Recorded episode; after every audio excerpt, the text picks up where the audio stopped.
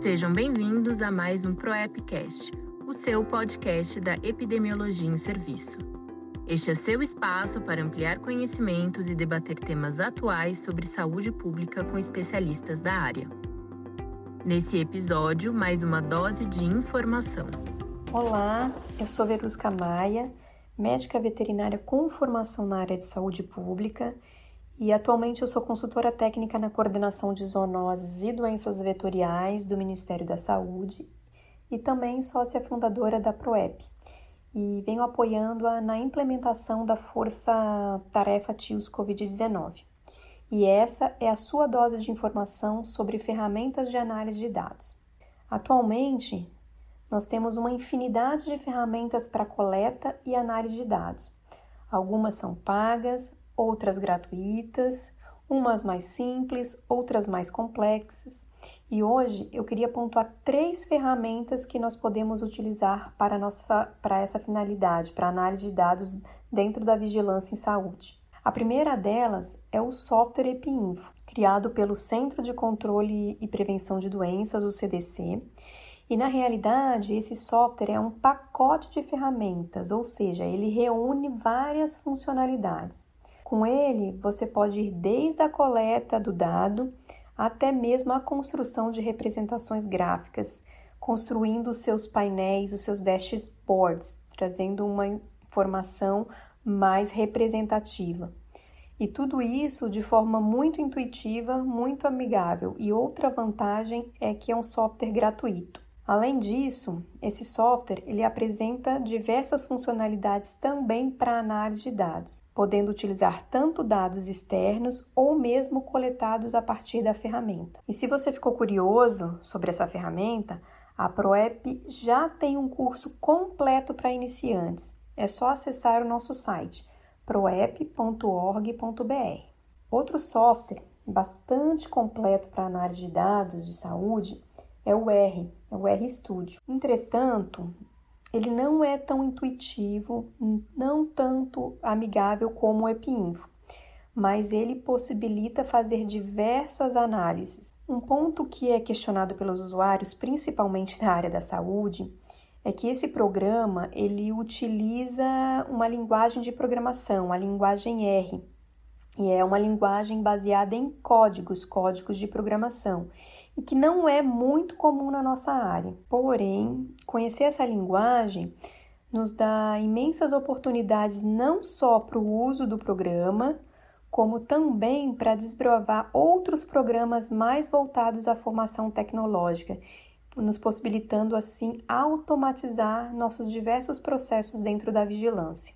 Através do R né, e de sua interface o RStudio, é possível realizar a repetição de análise apenas com um clique. Isso se deve à possibilidade da automação que ele propicia. A produção de scripts né, pode ser um pouco mais difícil e morosa, mas a partir de sua construção, de uma única construção, é possível a repetição sem grandes trabalhos. Esse programa ele também apresenta uma vasta possibilidade de criação de gráficos e que podem ser customizados a partir da necessidade. Bom, enfim, dominar o uso de programas como esse nos dá enormes vantagens, mas a gente precisa lembrar que a curva de aprendizagem desse programa ela é mais acentuada, ou seja, é possível que você demore mais tempo para aprender do que os outros softwares como o WebInfo, por exemplo. E o terceiro e último software que eu gostaria de abordar é o Excel. O Excel é um software amplamente utilizado na área da saúde.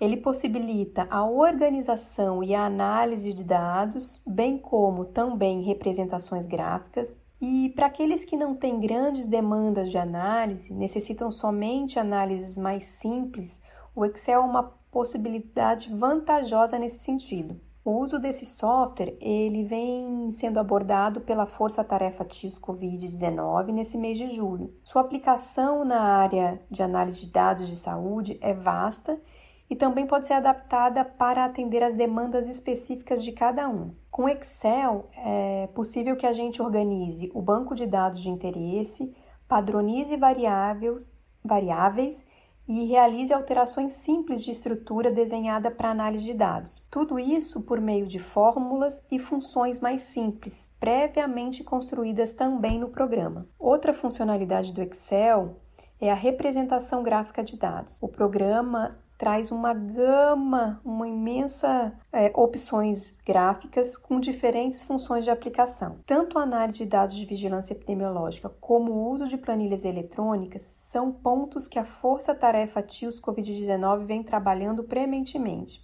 Para você ter acesso ao material produzido e nos acompanhar, é só entrar em nossa página proep.org.br ou acessar nosso canal do YouTube.